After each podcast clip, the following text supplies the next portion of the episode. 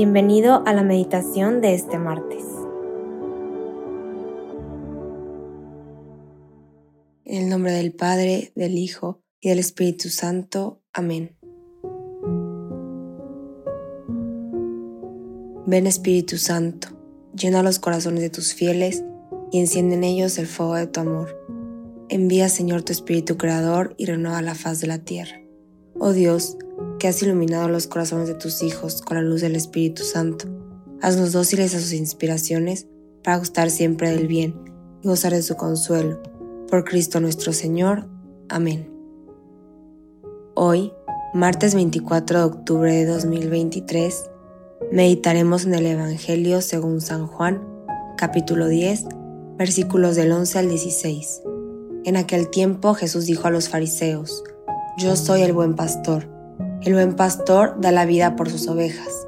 En cambio, el asalariado, el que no es el pastor ni el dueño de las ovejas, cuando ve venir al lobo, abandona las ovejas y huye.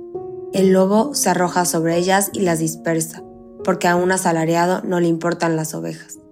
Yo soy el buen pastor, porque conozco mis ovejas y ellas me conocen a mí, así como el Padre me conoce a mí y yo conozco al Padre. Yo doy la vida por mis ovejas. Tengo además otras ovejas que no son de este redil, y es necesario que las traiga también a ellas. Escucharán mi voz y habrá un solo rebaño y un solo pastor. Palabra del Señor. Gloria a ti, Señor Jesús.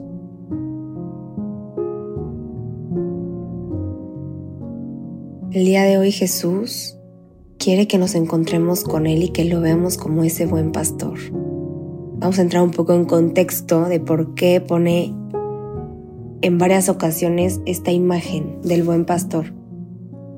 Y bueno, es porque este lenguaje era familiar para la gente que lo escuchaba y lo entendían muy bien, porque el pastoreo había sido pues una ocupación común en Israel. Anteriormente también se había usado esta relación del pastor con las ovejas para describir la relación de Dios con el pueblo de Israel. Incluso a algunos líderes se les consideraba pastores del pueblo. Entonces Jesús elige esta imagen para darnos una gran lección. Esta imagen del buen pastor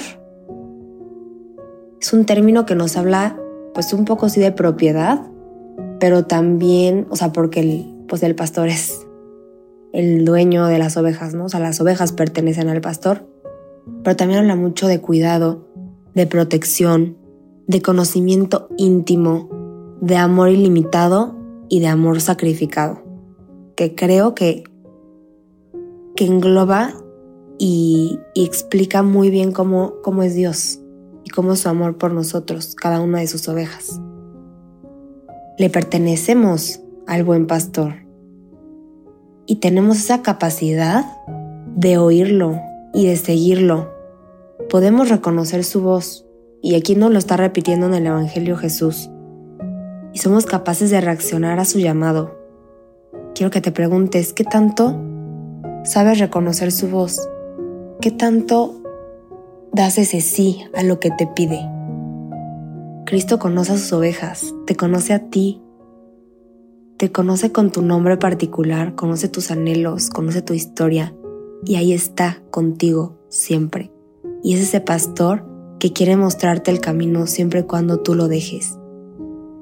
Él cada día se levanta contigo, te busca el mejor pastizal, desea que estés sano, que estés bien alimentado. Él ahí está y nos lo demuestra. Encuéntrate hoy con ese buen pastor.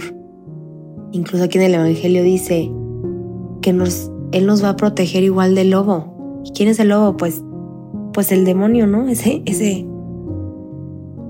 ese mal que siempre está al acecho y Cristo también nos promete aquí que nos protege. Y hace todavía la comparación con el asalariado, que yo aquí también creo que le hablaba un poco a los fariseos, porque pues ellos eran esos falsos pastores que realmente no se preocupaban por las ovejas. Ellos solo les interesaba mantener su autoridad y no había compasión ni amor real por, por los hombres, ¿no? Entonces Jesús también hace esta, esta diferencia y de que, a ver, ¿a quién quieren seguir? A mí que soy el buen pastor o a estos falsos pastores que hoy en día puede ser cualquier cosa, ¿no? Cualquier cosa mundana que, que se nos presenta o que el mundo nos ofrece y que nos hace creer que por ahí es la felicidad y que por ahí es el camino. Por otro lado, la imagen de la oveja. ¿Cómo es la oveja? Primero que nada es dependiente de su pastor y es sumisa. Creo que Cristo hoy nos está invitando a sabernos necesitados y dependientes de Él. Y a, y a tener como esa apertura a dejarnos guiar, a dejarnos guiar por este buen pastor que aparte de todo, no solo se denomina como pastor, ¿no? sino buen pastor. Porque su corazón es bueno, porque Dios es bueno y solo quiere lo mejor. Y ya para terminar, al final también dice, tengo además otras ovejas que no son de este redil. Es necesario que las traiga también a ellas. Y es que Cristo busca a todos los hombres. Y estamos llamados a ayudarlo. ayudarlo a rescatar o a salvar a estas ovejas que están a lo mejor perdidas. También nos llama a eso. Estamos llamados a hacer un solo redil, a hacer un solo rebaño, porque seguimos a un solo pastor, al buen pastor.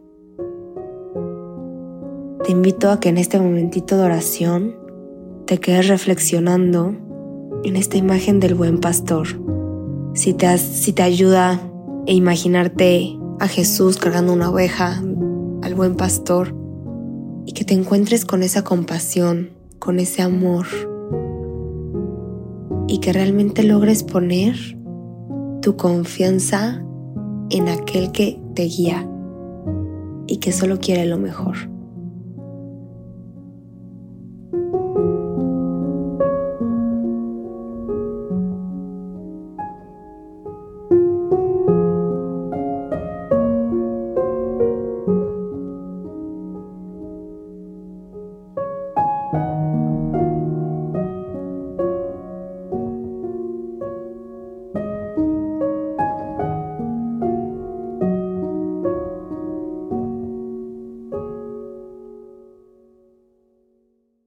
Te damos gracias Señor por todos los beneficios recibidos, a ti que vives y reinas por los siglos de los siglos. Amén. Cristo Rey nuestro, venga a tu reino. María, Reina de los Apóstoles, enséñanos a orar. En el nombre del Padre, del Hijo y del Espíritu Santo. Amén.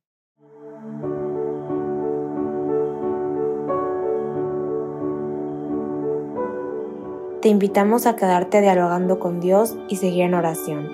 Nos escuchamos mañana.